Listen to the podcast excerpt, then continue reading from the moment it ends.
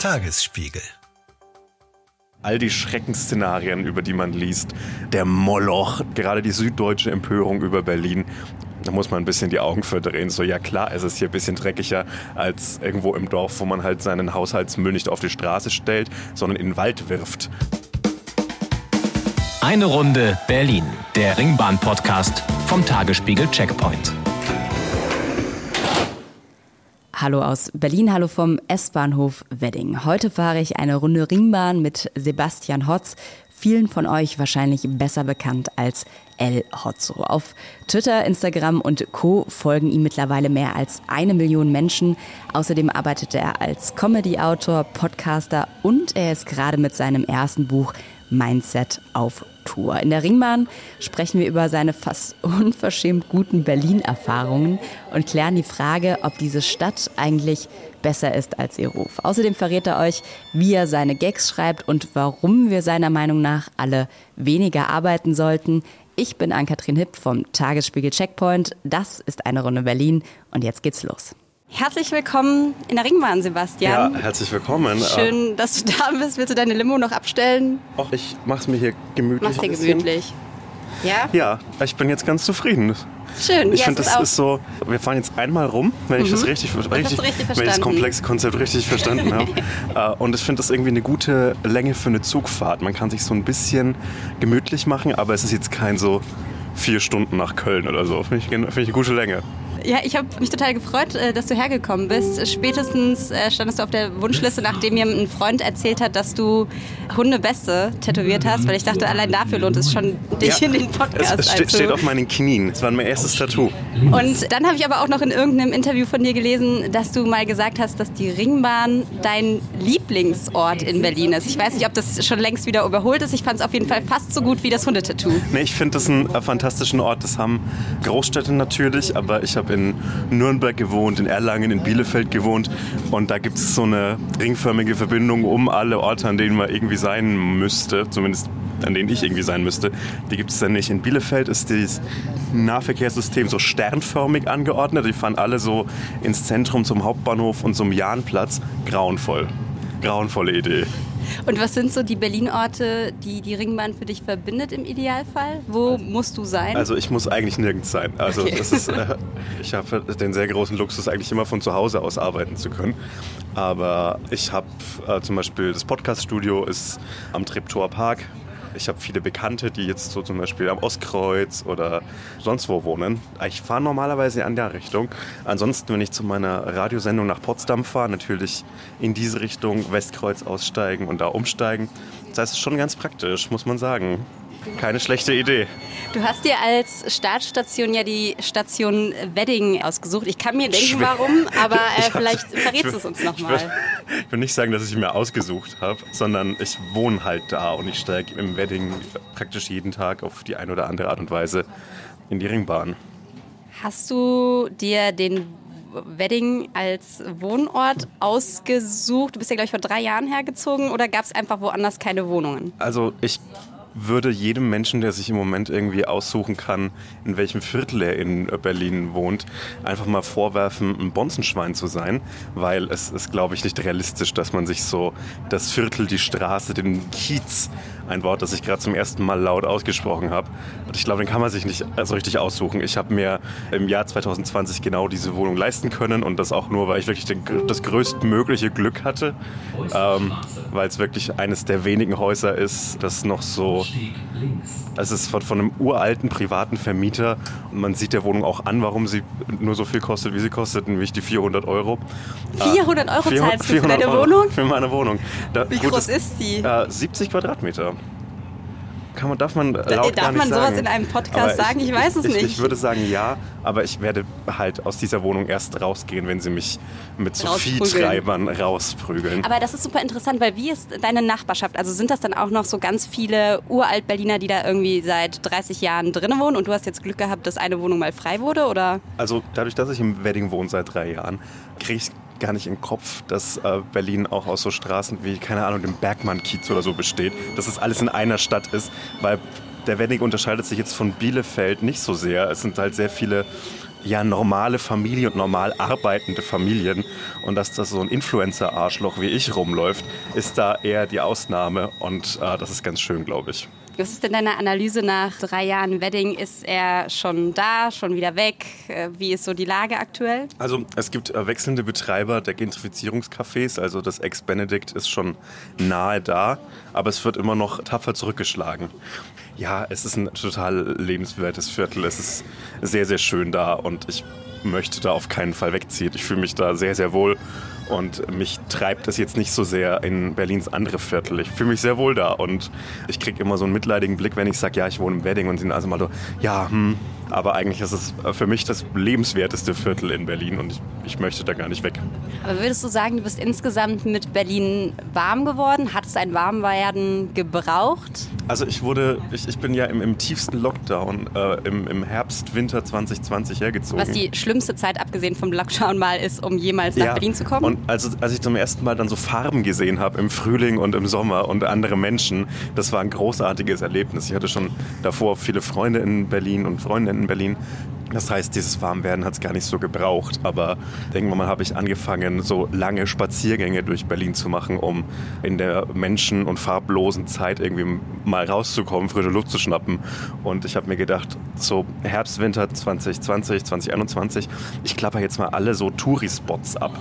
Und habe dann so festgestellt, dass ich relativ bequem von meiner Wohnung zum Brandenburger Tor laufen kann und das finde ich ganz komisch, dass sowas möglich ist. Dass, dass es so kurz ist, meinst ja, du? dass es so kurz ist und das ist dann, dann steht man so davor und denkt sich, ja, das ist es jetzt also. Ähm, ich finde es ganz, äh, ganz weird, dass das so von so etwas ist, was man nach sechs, sieben, acht Stunden Busfahrt aus Oberfranken dann nach einer langen Reise sieht, zu etwas, was halt so weit entfernt ist wie die Bushaltestelle, die nächste von meinem Elternhaus.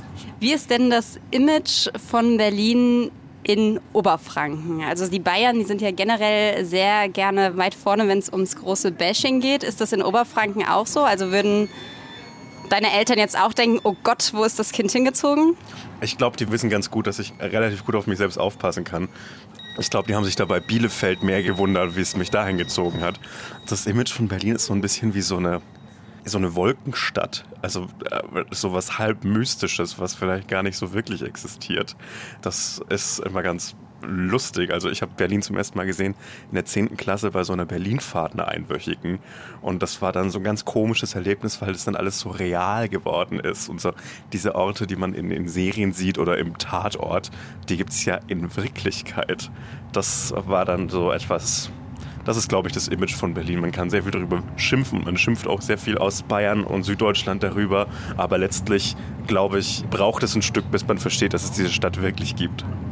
Wenn du vom Schimpfen sprichst, du hast mal, äh, wahrscheinlich wird äh, immer mal wieder ein Tweet von dir zitiert, wenn du äh, einem Journalisten oder einer Journalistin gegenüber sitzt. Aber den einen fand ich, ich weiß, es ist noch nie passiert, deshalb heute Premiere, ja. aber weil ich ihn wirklich sehr treffend fand. Wenn man sich so anschaut, wer Berlin alles scheiße findet, muss man eigentlich zum Schluss kommen, dass es eine sehr gute Stadt ist. Ja. Und also ist Berlin eigentlich, würdest du sagen, besser als sein Ruf? 100 Prozent. Ich habe vor kurzem mir meinen ersten Reisepass meines Lebens beantragt und ich wusste, dass ich ihn im November brauche. Und mir haben die Leute im April gesagt, ja, du musst dir jetzt einen Termin beim Bürgeramt suchen. Du kriegst den nie bis November. Den kriegst du nie hin. Das kriegt man alles schrecklich in Berlin. Nein, nein. Und ich bin einfach in Bürgeramt gelaufen ohne Termin. Bin nach einer halben Stunde Wartezeit reingekommen und hatte ein paar Tage später meinen scheiß Reisepass. Es läuft mit Sicherheit auch schlechter als das und äh, ich habe da mit Sicherheit mal wieder sehr viel Glück. Aber all die Schreckensszenarien, über die man liest, all der, der Moloch, die Mischung aus, keine Ahnung, so einem mittelalterlichen Dorf, in dem alle ihren Müll auf die Straße werfen und keine Ahnung, einem Kriegsgebiet, das trifft halt nicht zu. Und dass es immer ein bisschen schwieriger wird, weil mehr Menschen auf wenig Raum miteinander leben, das ist auch ein bisschen klar. Aber gerade die süddeutsche Empörung über Berlin da muss man ein bisschen die Augen verdrehen. So, ja klar, es ist hier ein bisschen dreckiger als irgendwo im Dorf, wo man halt seinen Haushaltsmüll nicht auf die Straße stellt, sondern in den Wald wirft. Das ist ja, das ist ja kein großer Unterschied. Ja, ich finde es total schön. Mach einfach weiter, weil äh, du hast eine Wohnung für 400 Euro, du kriegst direkt ja. einen Bürgeramtstermin, wenn man rein. Kein Problem. Was hast du noch so zu erzählen? Wo gibt es all diese tollen Dinge? Ja, ich glaube, als jemand, der so über Tweets schreiben und, und Social Media Content machen, einfach so versehentlich Jobs bekommen hat und so ein Buch schreiben durfte und so weiter. Ich glaube, ich habe einfach relativ viel Glück im Leben. Vielleicht ist das ein Ding. Aber glaubst du, das Leben besteht generell aus Glück, Pech? Also ist alles mehr oder minder Zufall also ich glaube, dass so die Grundlage für das Allermeiste halt so glückliche Fügungen sind. Weil warum sollte denn ausgerechnet ich die Person sein, die seine letzte Medienkarriere aus Tweets aufbaut, kurz bevor Twitter untergeht? Das sind ja alles sehr, sehr glückliche Fügungen. Und auch, dass ich so viel Zeit in meinem Job als Industriekaufmann hatte, um so viel auf Twitter abzuhängen, das ist ja auch Glück. Ich hätte ja auch eine andere Stelle erwischen können, die mich viel mehr fordert. Oder dass ich, keine Ahnung, in einem äh, sehr behüteten Elternhaus in Oberfranken aufgewachsen bin, das mich notfalls wahrscheinlich hätte auffangen können, wenn alles schief geht. Das ist halt auch Glück und da hätte ich mich so viel anstrengen können, wie ich will. So ganz ankommen gegen den Glückfaktor kommt man an der Stelle nicht. Also es ist schon viel, viel Glück. Bist du als äh, Franke eigentlich gläubig? Glaubst du an nee, Gott oder nee, sowas? Ich glaube nicht an Gott, ich glaube an kein göttliches Wesen, aber ich glaube an Stochastik und Zufall und manchmal hat man halt Glück und manchmal nicht. Findest du es eher gut oder findest du es eher gruselig? Ich finde es äh, gruselig, aber ich finde irgendwie, wenn man äh, Karrieren und äh, Vermögen und Lebensglück und Lebenspech als genau das betrachtet, dann merkt man, dass so die Unterschiede zwischen Menschen gar nicht so groß sind und dass man, auch wenn sich Menschen unendlich anstrengen für ihre Milliardenvermögen und so weiter, am Ende ist es nicht so ein riesengroßer Unterschied, der den Unterschied zwischen bettelnder Armut und unendlichem Reichtum ausmacht. Und wenn das alles über Glück und Pech zumindest größtenteils entschieden wird, dann kommt man zum Schluss, dass wir alles kleine nackte Affen sind und alle Unterschiede zwischen uns einfach niedergebrannt werden müssen. Und das macht mich irgendwie froh, aber vielleicht redet es sich auch als jemand, der dieses Glück zumindest in sehr großen Teilen hatte, auch einfach daher. Klar, wenn du dieses Glück im Zweifel nicht hattest und eher wenig Geld hast und sozusagen deine einzige Chance ist, da rauszukommen, Glück zu haben, ist natürlich schwierig. Ja, aber das ist ja dann ein, ein, Motivationsgrund, warum man vielleicht eine Gesellschaft aufbauen sollte, die nicht auf Glück und Pech basiert und auf Erbe und Nichterben, sondern auf keine Ahnung, einem grundsätzlichen Recht darauf, ein halbwegs okayes Leben führen zu dürfen. Sag mal, wenn du jetzt irgendwie, weiß ich nicht, drei Dinge ändern könntest, um unsere Gesellschaft gerechter zu gestalten, was wäre eins, zwei, drei würdest du jetzt tun? Produktionsmittelvergesellschaften, Wohnraumvergesellschaften und ich würde wieder einführen, dass man den Deckel von Colaflaschen, von so Plastikflaschen abmachen kann. Okay, eine, eine, eine Gag-Antwort musst du auf jeden ja, Fall noch mit rein. Ja, die goldenen drei. ähm, aber das heißt Vergesellschaftung, du wärst bei Deutsche Wohnen und Co. enteignen beispielsweise sofort dabei oder warst ja, auch dabei? Es wurde ja, ja schon abgestimmt. Genau. Ja, ich fand das eine ganz komische Euphorie. Also ich habe zum ersten Mal bei einer Bundestagswahl abgestimmt im Jahr ja, das war es, glaube ich, 2021. Nee, 2017. 2017. Und man hat dann schon so ein paar Jahre oder Jahrzehnte hinter sich, in denen man bunte Balken an irgendwelchen Wahlsonntagen im Fernsehen verfolgt hat und irgendwann mal so eine gewisse Verdrossenheit wird das immer genannt, eine Politikverdrossenheit. Aber hattest du so früh schon eine Politikverdrossenheit? Also, also ich liebe halt bunte Farben und Tabellen. Deshalb liebe ich Fußball, deshalb liebe ich Formel 1. Und aus der Perspektive von so einem 6-, 7-, 8-Jährigen oder 12-Jährigen macht das jetzt keinen großen Unterschied, ob das jetzt Bayern München und Borussia Dortmund sind oder die SPD und die FDP, die da als Farben am Sonntag dargestellt werden. Coole Farben, die sich bewegen, irgendwelche Männer mit Brillen, die vor so Hochrechnungsscreens äh, stehen. Das ist ja so eine Gamifizierung und das fand ich irgendwie cool. Aber irgendwann mal äh, sind einem die Konsequenzen bewusst und irgendwann mal wird man auch so ein bisschen so, ja, okay, jetzt, ob es jetzt große Koalition ist oder Ampel, ist dann auch scheißegal. Und bei Deutsche Wohnen in Eigenen war tatsächlich so ein, okay, hier können sich Dinge tatsächlich verändern, wenn nur genug Menschen äh, ja, zusammenhalten und so etwas auf die Beine stellen, dass sich diese Frustration davon von realpolitischen ähm, Fügungen und Strukturen dann schnell danach wieder einstellt. Das war aber auch klar, ein bisschen. Wobei es ja jetzt eventuell nochmal einen Volksentscheid äh, 2.0 gibt. Die Initiative will jetzt nochmal ein konkretes Gesetz mhm. vorlegen. Dann wäre es ja tatsächlich so, dass der Senat es umsetzen Muss. müsste. Ja, bin ich dafür. Finde ich gut. Also ich habe da sehr, sehr großen Respekt auch vor der Ansprache und von der sehr niedrigschwelligen Aktivierung, die Deutsche Wohnen eigenen auf die Beine gestellt hat. Das ist so ein sehr, sehr großes Positivbeispiel. Gibt es was Positives, was du zu dem regierenden Kai Wegner sagen kannst? Nee. Gar nichts? Nein. Überhaupt nicht? Ich finde, er hat es fantastisch gemacht mit diesem Knopf beim Marathon. Das hat er toll gemacht. Ich finde es auch gut, dass sie ihm keine Waffe in die Hand gegeben haben. Ansonsten, nee. Okay, das lassen wir einfach, äh, loggen wir so ein. ja, man kann ja auch mal eine kurze, knackige Antwort geben. Ich bin hier so am, am Rabeln und Labern, deshalb ist das okay. Du hast ja schon so ein bisschen deinen Job angeteasert. Wenn du einem Menschen, der dich äh, nicht kennt, erklären müsstest, wie so deine Woche 24-7 aussieht. Ich würde denken, dass du wahrscheinlich nicht feste Arbeitszeiten von morgens bis abends nee. am Schreibtisch hast, sondern wie, wie sieht deine Woche so aus im Schnitt? Also erstens mal, wenn ich das jemand anderen erklären muss, dann, dann schäme ich mich ein bisschen dafür, weil es ist natürlich auch Quatsch, dass das ein Job ist, was ich mache. Mein Arbeitsalltag sieht so aus, dass ich um sieben, halb acht aufstehe und mich um spätestens halb neun, neun setze ich mich an meinem Schreibtisch. Manchmal habe ich Termine von meinen Auftrag- und Arbeitgebern, irgendwelche Videokonferenzen, Manchmal habe ich so äh, kleinere Dinge abzuarbeiten. Zwischendurch kann ich eine ausgedehnte Mittagspause machen, in der ich zum Beispiel Sport mache oder mir etwas zu essen mache, was mich nicht aktiv umbringt. Was ist so das klassische Sebastian Hotz Mittagessen? Klassisches Mittagessen ist so ein großer Wrap, also diese Dürrenbrote, die man sich bei Lidl kaufen kann. Wo man einfach alles reinschmeißt. Und dann schmeiße ich da was rein und ich bin mittlerweile so weit, dass ich ein gutes, dass das so strukturell integer ist, so ein Wrap von mir. Bin ich ganz stolz drauf. Das ist ein klassisches Mittagessen, weil man da ganz viel Gemüse reinwerfen kann und es ist gar nicht mehr so ungesund. Finde ich ganz gut.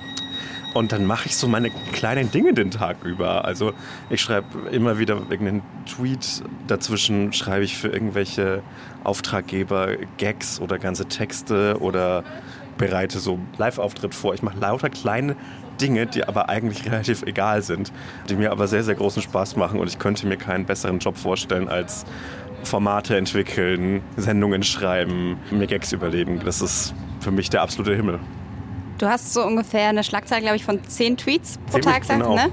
Wie viele davon sind vorbereitet und wie viele entstehen an dem Tag selbst? Manchmal ist einer so, wenn mir kein richtig guter eingefallen ist. Also dann, einer ist immer in der Schublade quasi. Dann, dann ist ein, dann nehme ich mal einen aus dem Archiv heraus. Aber ansonsten sind das Dinge, die heute entstehen und auch heute ins Internet kommen. Und das sind Kopf- oder Bauch? Kommt drauf an. Also manchmal, manchmal gibt es so einen Begriff, irgendeine Thematik, die mich so länger beschäftigt und dann entsteht daraus irgendwann mal ein Gag. Aber meistens sind es halt irgendwelche Beobachtungen, die ich dann mit irgendwas zusammenschweiße und dann ist es irgendein Gag. Und bei der hohen Schlagzahl kann es auch nicht funktionieren, dass jeder gut ist. Aber das ist so glaube ich, das, worauf ich mich mit meinem Publikum geeinigt habe. So, ich mache zehn Gags und irgendeinen wirst du schon davon gut finden. Was glaubst du, warum dein Publikum, wenn man das so sagt, so drauf abfährt? Ist es tatsächlich so dieses, wir machen uns gemeinsam über etwas lustig oder ist es Ablenkung oder ich glaube, es ist Ablenkung und es ist auch immer ganz schön, wenn man etwas hat, was man so gezielt im Internet ansteuern kann, weil man weiß, da ist jetzt neuer Content. Ich freue mich immer, wenn ich meine YouTube-Startseite aktualisiere, weil mir dann irgendwelche neuen Sachen vorgeschlagen werden. Und ich glaube, es ist nach meiner mittlerweile vierjährigen Instagram-Historie, ist es auch für viele so eine kleine Art Ritual geworden. Und ich glaube, das Schimpfwort, das man da benutzen kann, ist Relatability. So, man fühlt sich in manchen Sachen gesehen, in einzelnen Kleinigkeiten, die jemand anderes feststellt. Und dann liest man den Gag und ist so, ja, das kenne ich von mir. Und ich glaube, das ist etwas, was sehr verbindend sein kann. Hast du andererseits wiederum Leute, wo du sagen würdest, du hast diese Verbindung dahin, die Leute zu dir haben? Also irgendjemanden, den du immer wieder jeden Tag ansteuerst? Also ich bin jeden Dienstag und jeden Donnerstag glücklich, wenn ich meinen Podcast-App öffne und ich weiß, es ist eine neue Folge Behind the Bastards da. Das ist für mich der größte Feiertag. Und das ist dann auch so ein genüssliches, geil, ich gehe jetzt in den weiter entfernten Supermarkt einkaufen, weil ich weiß, dass ich dann die ganze Folge auf dem Hin- und Rückweg hören kann. Kannst du drei Takte zu dem Podcast sagen? Ja, gerne. Behind the Bastards ist ein Podcast aus den USA.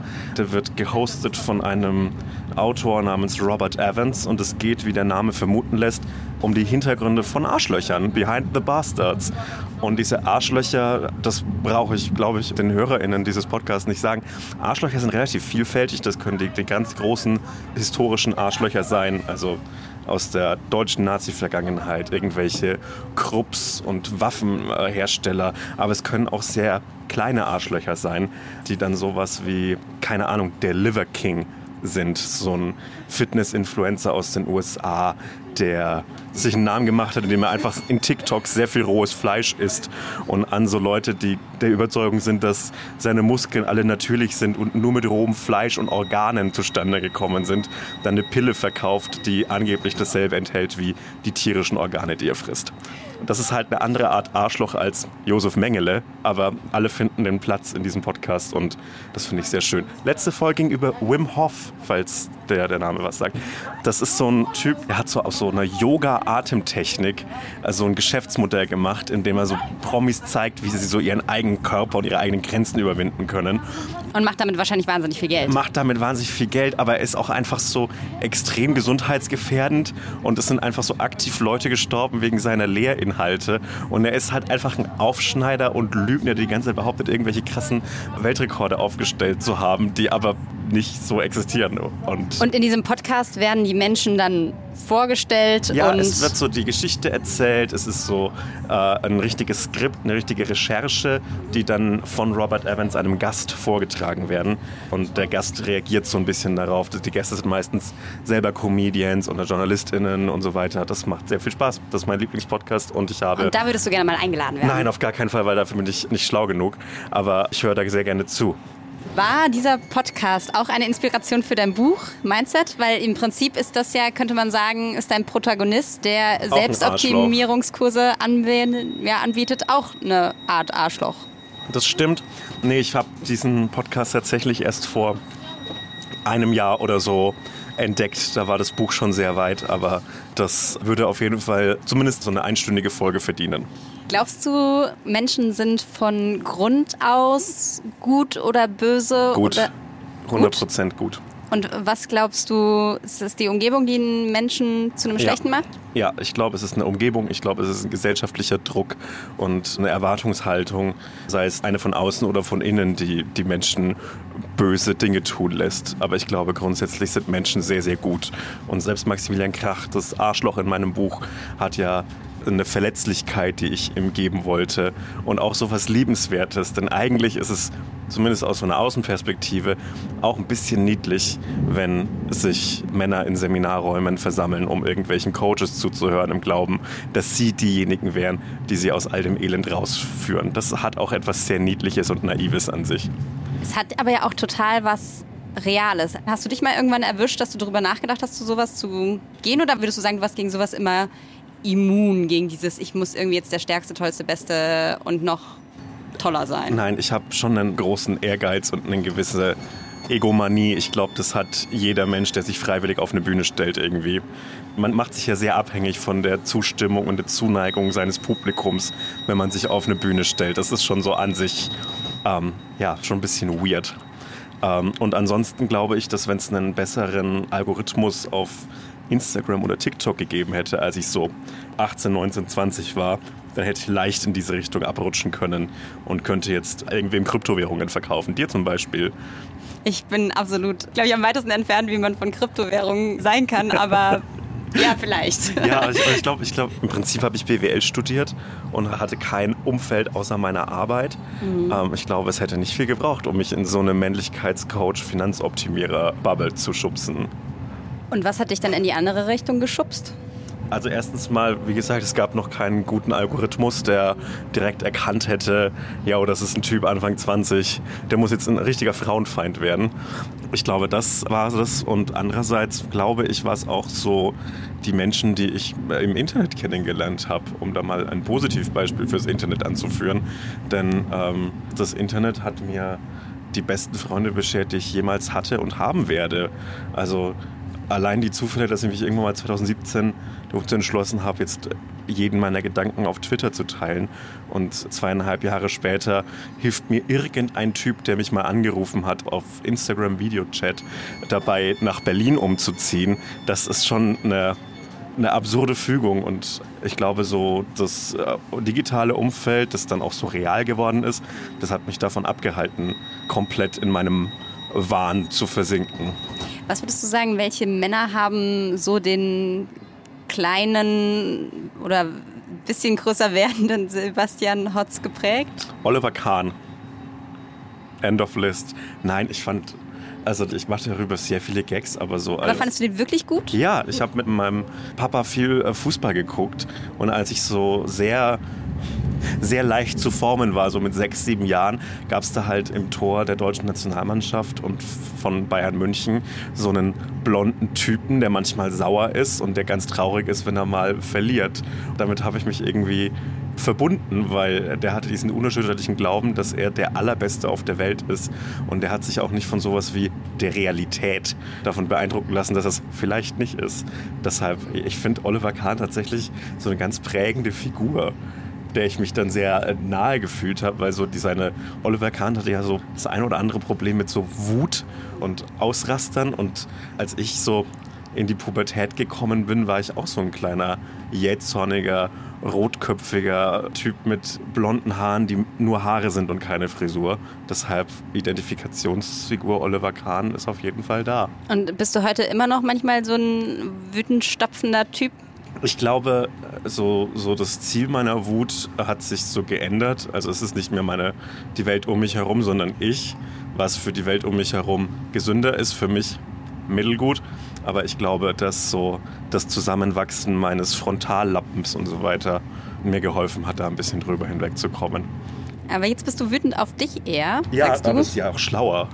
Weil ich habe ja am ersten einen Einfluss darauf, was so passiert. Ja, aber wie gehst du dann damit um, wenn du auf dich wütend, also... Also sauer sein und so sehr viele Dinge sich selbst vorwerfen und so eine Impulsivität mir gegenüber, die gibt es, aber ich glaube mittlerweile ist es ganz okay geworden. Hast du was, wie du dann da rauskommst? Tatsächlich hilft es manchmal die klassische Methode von drei Sekunden nachdenken. Tatsächlich nachdenken, oft nicht schlecht. Ja, vor allem in so einer Welt, wo eigentlich alles immer also ich meine, gerade wenn wir uns Twitter angucken, wo jeder irgendwie seine Pointe schnell raushaut, der eine den anderen übertrumpfen will, da hat man ja auch nicht immer den Eindruck, um es mal vorsichtig zu formulieren, dass da nachgedacht wird. Ja, aber man kann ja etwas posten und dann nachdenken. Und dann gibt es, solange Elon Musk diese Funktion noch nicht entfernt hat, die Option, Dinge, die vielleicht ein bisschen zu schnell und zu unüberlegt waren, einfach zu löschen. Und ich, ich glaube, Hakenmitglieder können sogar bearbeiten, oder? Mir wurde zumindest letztens angezeigt, ja. wenn du, ja. ich weiß gar nicht, wie heißen die Plusmitglieder, aber Blue. wenn du es wärst, ja. Blue, dann könntest du jetzt deinen Tweet ändern. So, danke für nichts. Ich finde, die dümmsten Gedanken kann man ja auch nicht bearbeiten und dann werden sie schlau, sondern den muss man dann löschen. Das hilft dann, glaube ich, in dem Fall wie viele, Wie viele Tweets hast du schon gelöscht, würdest ich du sagen? Ich würde sagen, halb so viele, wie ich geschrieben habe. Und noch viel mehr, weil ich habe jeden Tweet, den ich vor 2020 geschrieben habe, mal gelöscht. Warum? Weil ich glaube, dass ich 2017 bis 2020 also ich bin mir sehr sicher, dass ich dazu manchen Dingen schreckliche Meinungen hatte. Sag mal ein Beispiel. Nee. Bitte. Nee, wir also reden doch auch darüber, wie man sich verändern oder Meinungen ändern okay. kann, oder? Also ich hatte früher natürlich ein viel, viel kleineres Publikum. Mhm. Und in einem kleineren Publikum sind manche Gags, finde ich, angebrachter als in dem riesigen Publikum. Und ich habe früher auch so aus so etwas, was man Coping-Mechanismus nennt, so sehr viele Gags über Selbstverletzung gemacht. Deshalb habe ich gerade die Frage mit, wie gehst du mit Wut auf dich um, nicht so direkt beantwortet und bin mit einem Gag ausgewichen. Ich habe halt Gags über, ja, sich auf die eine oder andere Art Selbstverletzen gemacht oder über so, so Suizidgedanken. Und die würde ich jetzt nicht mehr machen wollen vor meinem großen Publikum, auch weil es mir deutlich besser geht psychisch. Aber ich finde, wenn man 300 Menschen, die ungefähr wissen, worauf sie sich einlassen, wenn sie dir folgen, damit belästigt, ist was anderes, als wenn man das in so eine unkontrolliert große Zahl, die durch Algorithmen noch exponentiell gesteigert werden, ähm, mhm. reinwirft wenn wir jetzt schon so tief in der Thematik sind, nur vielleicht einfach, ja. dass wir einmal noch kurz für Leute, die den Podcast jetzt hören, ja. äh, du hast ja gesagt, dir geht es jetzt besser, vielleicht kannst du einmal noch mal kurz, was hat dir geholfen oder wie, wo kann man Hilfe Professionelle finden? Hilfe. Es gibt äh, eine Hotline, ich glaube, das ist die 116117, ist es die? Checken wir auf jeden Fall nochmal und schreiben wir in die genau. Show Notes. Genau, aber damit bekommt man auch in dicht bevölkerten Gebieten relativ schnell Hilfe und kriegt relativ schnell einen Termin bei jemandem, der helfen kann. Genau, also falls es euch irgendwie nicht so gut geht und da ihr irgendwelche Gedanken habt, guckt mal in die Show Notes. Es gibt immer Leute, die helfen. Ja, es gibt einfach Menschen, die das studiert haben und die sich mit Gehirnen auskennen und die sauber machen können ein bisschen. Würdest du sagen, du bist mittlerweile so mit dem, was du tust, happy? Ja, also ich habe den perfekten Job für mich. Ich kann mir nichts vorstellen, was mir mehr Spaß machen würde. Ja, ich bin eigentlich ganz zufrieden. Was ich mich tatsächlich gefragt habe, weil du ja ganz oft, oh, wir sind gerade am Tempelhofer Feld, ja. ne? Du guckst so raus, als fändest du es schön. ja, ich, ich, ich war hier, glaube ich, zweimal höchstens. Zweimal nur? Ja. Oh. Also es gibt ja hier auch nicht so viel zu Na, dann sehen. Dann kann man es ja bebauen. Überdachen. Überdachen. Im September war da ein schönes äh, Drachenfest auf jeden Fall, wo so diese ganzen Riesendrachen, so Fische und keine Ahnung was rumgeschwebt sind. Das war sehr schön. Ich habe ich hab eine Idee fürs Tempelhofer Feld und zwar folgendes. In Bielefeld gibt es einen See, der heißt Obersee. Der ist kein natürlicher See, sondern das ist einer der, im Prinzip sind es zwei Bombenkrater, die man nach dem Zweiten Weltkrieg gedacht hat, ach komm, da können wir jetzt einen, einen schönen Badesee draus machen ich will das jetzt nicht provozieren, aber wenn man das in der Mitte vom Tempelhofer Feld machen würde, das könnte man einfach mal nachts machen. Why not? Es gibt bestimmt irgendjemanden in Berlin, der das so relativ schnell hinbekommt. Und dann hätte man dann einen schönen Baggersee. Also wenn jetzt demnächst irgendwie deine eine Million Follower kommen und mit Schaufeln anfangen, nee, da nee, nee, nee, nee, das soll schon explosiv passieren. Also du willst ja, eine Bombe aufs genau. Tempelhofer Feld werfen? Nicht werfen, kontrolliert Kontrolliert zünden. sprengen. Kontrolliert. Und dann würdest du einen Baggersee reinfließen ja, lassen. Ja, dann einfach fluten. Mhm. So einen Feuerwehrschlauch hinlegen, das dauert ein bisschen. Das ist kein Problem, finde ich. Es gab tatsächlich extrem viele Wettbewerbe, was mit dem Tempelhofer Feld passieren soll. Es gab auch mal die Idee, ich weiß nicht, ob du das gesehen hast, Den mit diesem Berg. riesen der ja, Berg. Finde ich gut. Genau, das heißt, das ist quasi eigentlich die Gegenvariante zum Berg wir machen es nicht hoch, sondern wir machen ein Loch. Es wird viel günstiger. Also beim Berg muss man ja Dinge herbekommen und beim Loch muss man sie ja nur wegbekommen. Das finde ich deutlich schlauer als Lösung. Wir geben das an dieser Stelle einfach mal so rein. Offen, ist ja ein offener in den freien Markt der Ideen. in den freien Markt der Ideen und, und mal, gucken, wer es so aufgreift und eine Petition oder ein Volksbegehren draus macht. Mhm. Was ich eben eigentlich noch fragen wollte, war, dass du nämlich ja ganz oft quasi Gags für schreibst, also beispielsweise mhm. Gags für Jan Böhmermann oder sowas. Mhm. Ist da in dir so ein Kribbeln, dass du sagst, eigentlich würde ich gerne selber mal auf so einem Late-Night-Stuhl sitzen und das Ganze selber machen? Also ich glaube, es fällt mir einfacher, Gags für andere zu schreiben, weil ich halt die ganze Zeit eh Gags für mich selbst schreibe. Und wenn es da einer mal nicht schafft, dann veröffentliche ich den eben selbst. Das ist, glaube ich, ganz angenehm. Ansonsten, ja klar. Also natürlich möchte ich das selbst machen. Aber ähm, ich habe sehr Respekt vor diesem ja, Handwerk und ich habe längst nicht die Bühnenerfahrung, dass ich sagen könnte, jo, nächste Woche fangen wir an, sondern ich möchte, dass das im Fall der Fälle geil wird. Und ja, ich bin aber auch ganz zufrieden, muss ich sagen, wenn es nicht das Gesicht in der Kamera wird und nicht die Bühne, sondern wenn ich einfach im Hintergrund meine kleinen Gags schreiben kann und damit ganz gut durchs Leben komme, dann habe ich wirklich unironisch, ohne jede falsche Bescheidenheit, alles, was ich brauche, glaube ich. Das heißt, das andere wäre so das Plussternchen irgendwie, was ja, noch so, also, sozusagen äh, als äh, extra Bonus dazukommt, aber du würdest jetzt auch die nächsten wie lange geht so ein Arbeitsleben? 40, 50, 60 Jahre ja. so weitermachen? 45 ungefähr, würde ich sagen. Mhm. Hast du das schon ausgerechnet? Ich habe das zu Beginn meiner Ausbildung bei Siemens ausgerechnet. Also wenn man mit 18 Ausbildung anfängt, regulär Industriekaufmann hast du genau, gemacht, ne? Industriekaufmann. Ja. Wenn man mit 18 das anfängt, in 50 Jahren ist, darf man dann in Rente. 50 Jahre sind ganz schön lang. 50 Jahre ist 1973. Ach, zurück meinst ja, du? Zurück, dann zurück, ja, ja. ist okay. 1973. Das ist schon schrecklich. Also da waren, waren ein paar Dinge anders noch 1973. Und wenn du es nach vorne rechnest? Ja, 2073. Also 2073. Mhm. Wie stellst du dir 2073 vor? Es ist so ein bisschen schwer, nicht in die Dystopie abzugleiten. Aber vielleicht habe ich ja auch an der Stelle Glück und es wird einfach alles gut. Ich denke, 2073 ist alles gut. Das ist meine Zukunftsprognose. Und wenn wir jetzt über die Arbeit bis dahin sprechen, du mhm. wolltest gerade eigentlich da sagen, dass du quasi bei Siemens gedacht hast, nö. Nee, es war einfach, es ist so beängstigend zu wissen, äh, du fängst jetzt deine Ausbildung an, es dauert äh, zweieinhalb oder drei oder dreieinhalb Jahre und dann ist einfach nicht mal zehn Prozent dieser Zeit rum, die du noch zu arbeiten hast das ist ganz schön, also für mich war es beängstigend. Ich bin, als ich hergefahren bin, tatsächlich bin mhm. mit der U6 gekommen und da war gerade auf diesen Berliner Fenster, die da immer oben ja. angezeigt werden, war gerade eine Anzeige für einen Jugendwettbewerb äh, mhm. zur Frage, wie man sich die Zukunft der Arbeit vorstellt. Ja. Und gab es da so Beispiele schon? Nee, das war eben nur eine Ausschreibung, dass man sich beteiligen soll. Was würdest du einschicken? Also grundsätzlich es ist es sehr, sehr schade, dass wir so Automatisierung als Gefahr für Lebensqualität begreifen müssen, weil es Menschen Arbeitsplätze kostet, weil eigentlich ist es ja schön, wenn so lästige Jobs, die man von außen vielleicht als Drecksjobs betrachten würde, wenn die dann von Maschinen übernommen werden. Aktuell ist der Automatisierungs- und ja, künstliche Intelligenz-Trend, dass die schönen Dinge einfach jetzt von Maschinen übernommen werden, dass Computer und Roboter jetzt Gedichte schreiben und Schach spielen. Und ich finde, wir sollten irgendwie andere Dinge automatisieren, bevor wir jetzt die Computer Gedichte schreiben und Schach spielen. Das sollten wir machen. Ich möchte, dass irgendwelche Roboter meinen, nicht meinen Job, ich mache meinen Job sehr gerne, aber irgendeine AI könnte bei Siemens die Excel-Tabellen ausfüllen, während meine alten Kollegen dort Schach spielen und Gedichte schreiben. Das ist eine Welt, in der ich leben möchte. Hast du ChatGPT schon Witze à la El Hotzo schreiben lassen? Ich kriege das immer wieder zugespielt, äh, wie das so von, von anderen Leuten, von die das anderen gemacht Leuten. haben. Und es ist dann immer so mittelgut. Es gibt aber einen Account, der heißt AI Hotzo, was schon schlau ist. Es hat jemand das programmiert, Genau, hat- ein, eine, genau. wow. Der macht manchmal sehr, sehr lustige, so verhackstückte Sätze.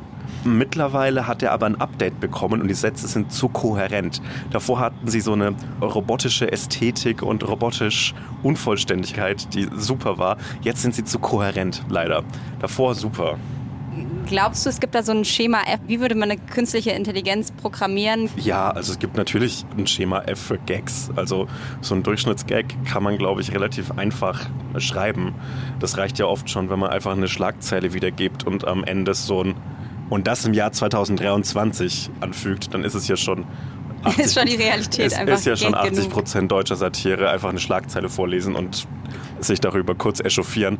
Und ich glaube, das funktioniert schon. Und gerade so Texte, die wenig Kreativität und viel mehr so Tipparbeit benötigen, die können vielleicht von AI geschrieben werden. Und das wäre ganz schön für alle, glaube ich, wenn ein Wetterbericht beispielsweise einfach automatisiert wiedergegeben Fußballbericht. wird. Oder ein Fußballbericht. Ja, aber da zittert zum Beispiel dann das Fußballfeuilleton von Elf Freunde und der Süddeutschen Ja, Zeitung. Ja, wenn ja, sie keine Wobei das ja auch mehr als ein Bericht ist. Das ist ja nicht keine- quasi ein, äh, keine Ahnung, XY hat 4 zu 0 gewonnen. wenn sie keine szenischen Beschreibungen von Sandhausen mehr einfließen lassen können in ihren Bericht über das 0-0 gegen Paderborn. Du bist Fußballfan, oder? Ich bin Fußballfan. Von, Arminia Bielefeld. die sind gerade in Liga Drei. 3. Das, äh, Vor einem Jahr, vor anderthalb Jahren noch in der ersten Liga. Schnell vielleicht treffen sie ja dann bald auf Hertha. ja, ähm, In welcher Liga auch immer, das ist dann die ich, ich Frage. wünsche es keinem der Vereine, ehrlich gesagt, dass das in der dritten Liga wird. Naja. Ja, hier würde ich normalerweise aussteigen. Hier, da Wo in, sind in, wir denn gerade? Wir am sind Treptower am Park. Treptower Park. Äh, da drüben ist Altstralau. Ja. Und äh, da, wo die Reichen und Schönen wohnen, da ist Florida TV und äh, mein Podcaststudio, in dem ich. Bei den und Reichen und bei Schönen. Den, bei den, Im reichen Edeka. Ganz interessant, wie sich der Edeka hier unterscheidet von dem im Wedding. Warst du gerade eben noch drin in dem genau, Wedding, ne? genau. Also da gibt es ganz andere Produkte. Da gibt es Geschmacksrichtungen, von denen kann man im Wedding nur träumen hier in Altstralau. Wirklich? Ja, Wahnsinn. Aber was unterscheidet sich denn da? Also es gibt einfach so ein großes Champagnerregal und eine sehr große Weinausstattung, während im Weddinger Edeka eher so Dosenbier betont wird. Außerdem gibt es eine relativ große Anzahl an so Bauarbeitern, die im Edeka im Wedding einkaufen gehen. Und da gibt es ja so sehr herzhafte Mittagessen, so aus einer heißen Theke. Die fehlen da. Ist interessant. Das ist ja wahrscheinlich fast mal so eine Studie wert, Ja. welches Supermarktsortiment es wo gibt und was das über den Das- Kiez aussagt. Ich glaube, das ist wirklich so, dass das so sehr markt- und zielgruppengerecht zugeschnitten wird, weil in meinem Edeka gibt es auch so eine Ecke mit osteuropäischen Spezialitäten, die gibt es dort nicht. Das ist interessant. Mhm. Jetzt sind wir am Ostkreuz. Ja, Es geht langsam die Sonne unter. Und ich würde noch mal kurz zur Arbeit zurückkommen. ja gerne. Wir sind ja drei Viertel sind wir schon durch. Wir sind haben drei Viertel durch. Genau, wir kommen praktisch vom Nordkreuz. West und Süd haben wir schon gesehen, jetzt Ostkreuz. Nordkreuz gibt es doch gar nicht. Gesundbrunnen. Ja, aber das heißt ja nicht offiziell Es- Nordkreuz. Nein, aber es gibt ein Schild, also ein Bahnhofsschild, auf dem steht äh, Nordkreuz. ich glaube, der Tagesspiegel hat mal irgendwann eine Geschichte tatsächlich über die Geschichte Ja? zwischen Nordkreuz und äh, Gesundbrunnen. Verlinkt mir in den Show Notes. Kann ich jetzt Ja, bitte. Kann, kann ich nicht auswendig. euch, das würde mich interessieren. Ähm, aber bei diesem Arbeitsthema, es ist ja im Moment gefühlt irgendwie alle Ü50, sage ich mal. Mhm. Fordern, dass wir mehr arbeiten müssen. Ja. Also ich habe mir noch mal so ein paar Zitate rausgefischt. Andrea Nahles war mal Sozi oder ist immer noch Sozialdemokratin und Chefin der Bundesagentur für Arbeit, sagt, Arbeit ist kein Ponyhof. Christian Lindner, Finanzminister und FDP-Chef, sagt, es gibt weltweit und historisch keine Gesellschaft, die ihren Wohlstand dadurch erhalten hat, dass sie weniger arbeitet. Ex-Kanzlerkandidat Per Steinbrück, die Deutschen müssen zweifellos mehr arbeiten. Ich könnte jetzt noch so ein paar mehr aufzählen tatsächlich. Müssen wir mehr arbeiten? Ich bezweifle das ganz stark, dass das wirklich notwendig ist. Also so eine Produktivitäts- und Ergebnissteigerung ist ja nichts, was ausschließlich mit einer höheren Anzahl an Stunden irgendwie zu erreichen ist. Das ist ja Quatsch. Also sorry, wenn es wirklich nur die Stunden der Arbeit wären, die eine Gesellschaft in den Wohlstand bringt oder nicht, dann hätte es so Kindern im Ruhrgebiet im 19. Jahrhundert deutlich besser gehen müssen. Das heißt, du würdest sagen, gleich viel, weniger, Ich glaube, dass wenn man von einem zivilisatorischen Fortschritt spricht, dann ist so eine Reduzierung der Arbeitszeit und auch in so einem Freiheitsbegriff ist die Anzahl der Stunden, die mir gehören und nicht einem Arbeitgeber etwas, was man steigern muss. Weil weniger arbeiten ist Lebensqualität. Kein Lottogewinner denkt sich nach seinem Gewinn, ah, jetzt endlich eine 60-Stunden-Woche, sondern Leute wollen weniger arbeiten, weil es schön ist, selbst zu bestimmen, was man damit macht. Und wenn dein Hobby es ist und deine liebste Tätigkeit es ist, Excel-Tabellen auszufüllen, dann kannst du es deiner Freizeit auch ganz gut machen. Es findet sich garantiert etwas, was sich eintragen lässt. Glaubst du, die Vier-Tage-Woche wird sich in Deutschland noch durchsetzen? Nicht auf einem Weg von Diskussionen und Argumenten dafür, sondern wie alle Reduzierungen von Arbeitszeit durch einen Arbeitskampf. Wer führt den? Den sollten die Gewerkschaften führen, aber BRD-Gewerkschaften sind natürlich eher Kooperationspartner der Industrie und der Arbeitgeber als tatsächliche Gegner.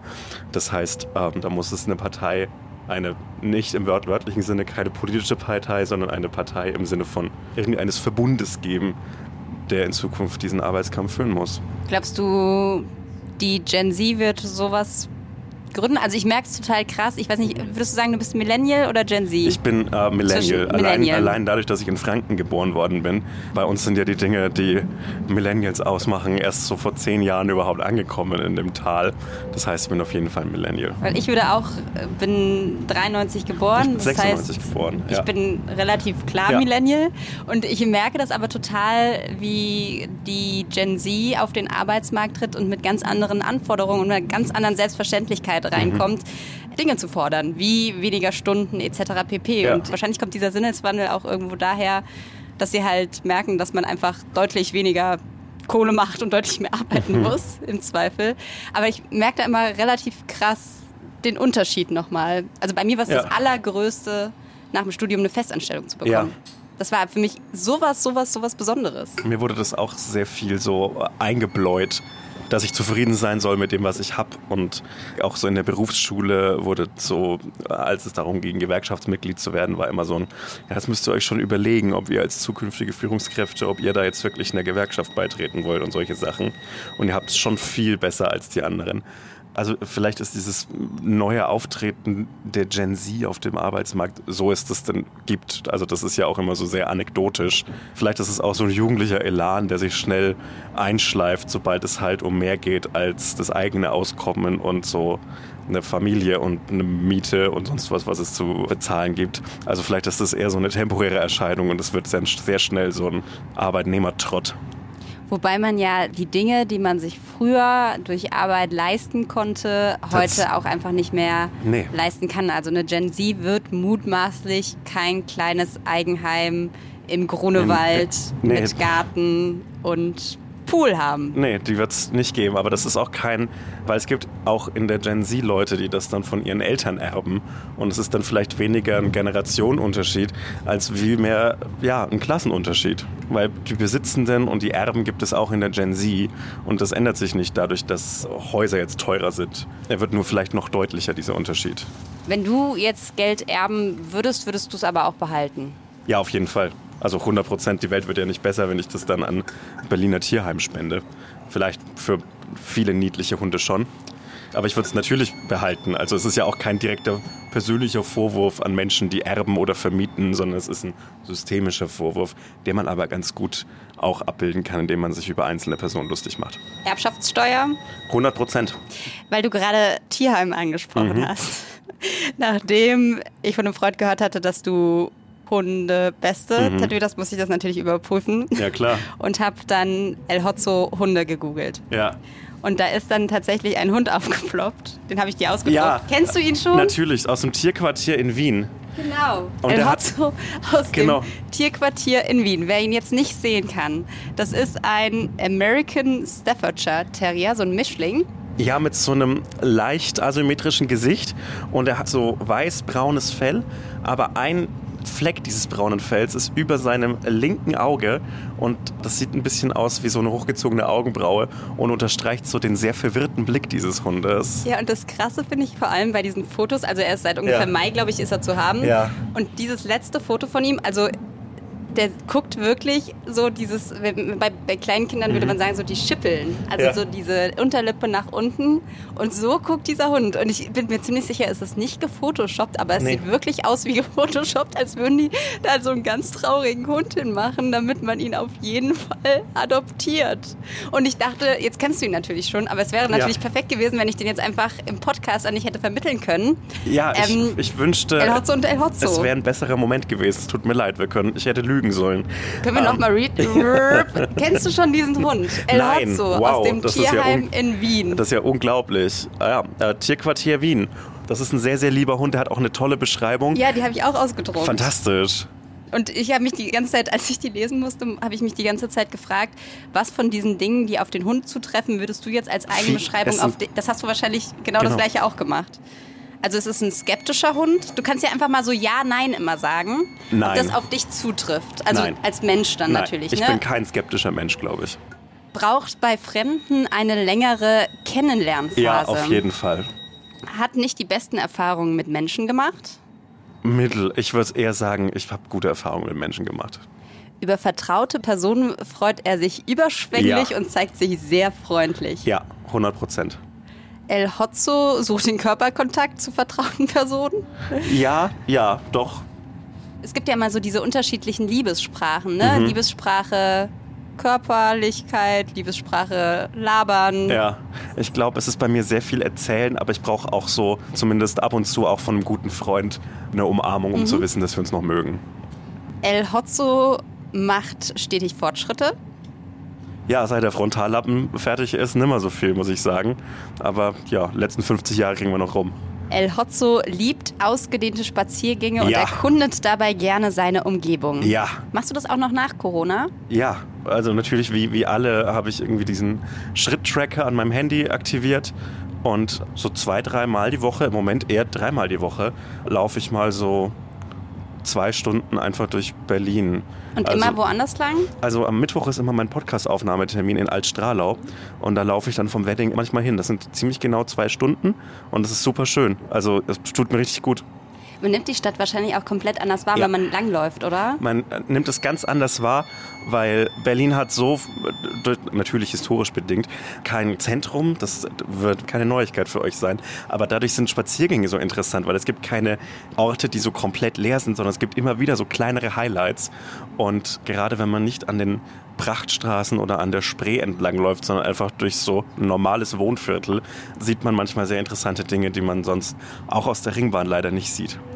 Was sind so kleine Highlights? Hast du welche im Kopf auf diesem Weg? Ich liebe es so privat ausgedruckte Hinweisschilder darüber, äh, was man bitte lassen soll. Und das ist keine Hundetoilette oder hier steht schon wieder der Sperrmüll draußen rum. Was ist hier überhaupt los? So Spätis, die darum betteln, bitte, bitte, bitte seid nach 22 Uhr leise, sonst kommen die Anwohner und klagen uns hier raus ja, man, man merkt dann so, dass diese Stadt bewohnt ist und das tut mir dann immer ganz gut zu wissen, dass es da andere Menschen gibt, die eigene Gedanken und Familien und Träume und Wünsche und wahrscheinlich gerade im Prenzlauer Berg auch Podcasts haben.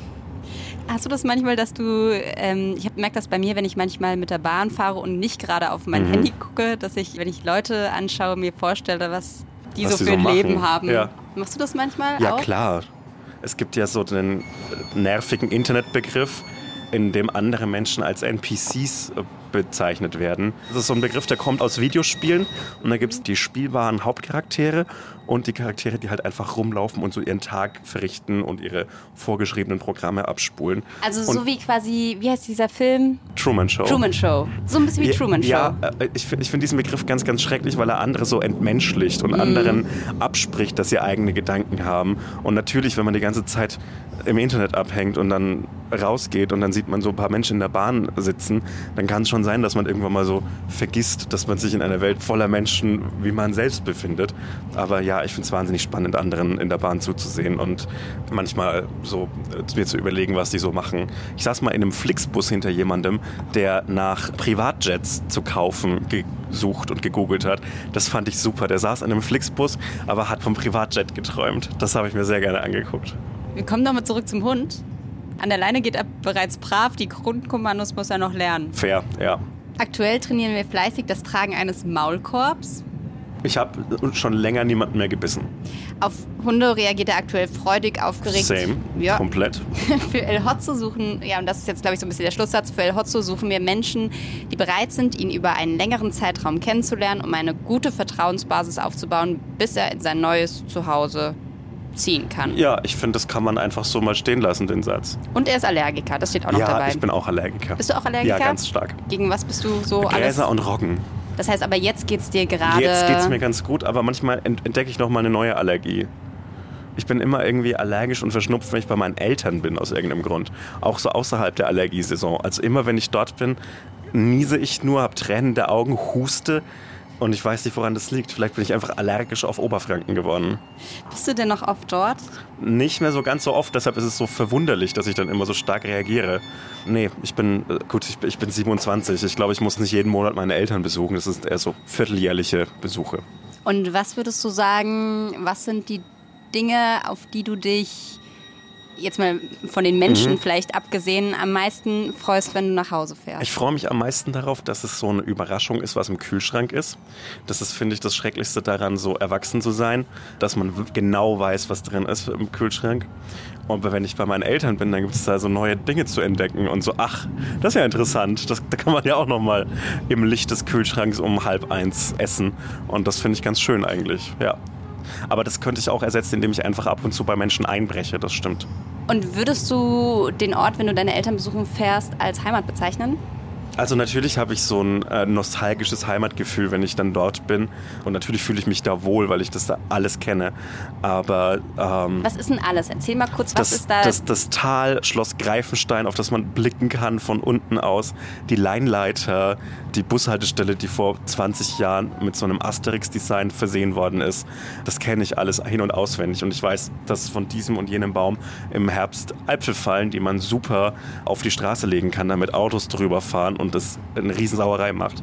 Das kenne ich alles und natürlich ist das Heimat, aber ich glaube nicht, dass, dass diese Heimat so viel substanzieller ist als die Menschen, die ich mit ihr verbinde und das ist halt meine Familie und meiner Familie muss ich sehr hoch anrechnen, dass sie mich, obwohl sie mich schon als Teenager kannte, immer noch halbwegs ausstehen kann. Hast du ein gutes Verhältnis zu deinen Eltern? M mittelgut. Ich würde sagen normales Verhältnis. Wir sind jetzt hier im Wedding. Müssen, steigen wir hier ja, aus? Ja, wir, wir, müssen hier aussteigen. Krass, ich habe gar nicht gewusst, dass wir schon wieder. Ja, wir steigen äh, hier aus. Gehen mal langsam raus. Hast du alles? Soll ich dir was abnehmen? Nee, ich bin ganz zufrieden gerade. Ähm, hast du denn für heute schon deine zehn Tweets abgesetzt? Ja, ich habe vorhin meinen Post gemacht und mhm. vor morgen habe ich schon einen. Für morgen hast du schon einen? Genau. Und wenn, wenn du jetzt noch so, keine Ahnung, spontan 280 Zeichen hättest, die ich dir zum Ende des Podcasts schenke, als elften Tweet des Tages, was würdest du reinpacken? Ich kann leider ganz schlecht so spontan und, und in Tonform einen Tweet schreiben, aber ich würde sagen, dass ich eine sehr, sehr gute Zeit hatte in der Ringbahn. Ich froh bin, dass ich endlich mal wieder eine ganze Runde gefahren bin und äh, man jetzt den Bahnhof Wedding in seiner schönsten Form sieht, nämlich am Abend mit so einem herbstlichen Sonnenuntergang. Das loggen wir doch so ein. Danke dir für die schöne Runde. Ja, ebenso. Das war sehr, sehr schön. Danke. Und äh, ja, wir sagen einfach Tschüss. Bis Tschüss. Bald. Eine Runde Berlin, der Ringbahn-Podcast vom Tagesspiegel Checkpoint.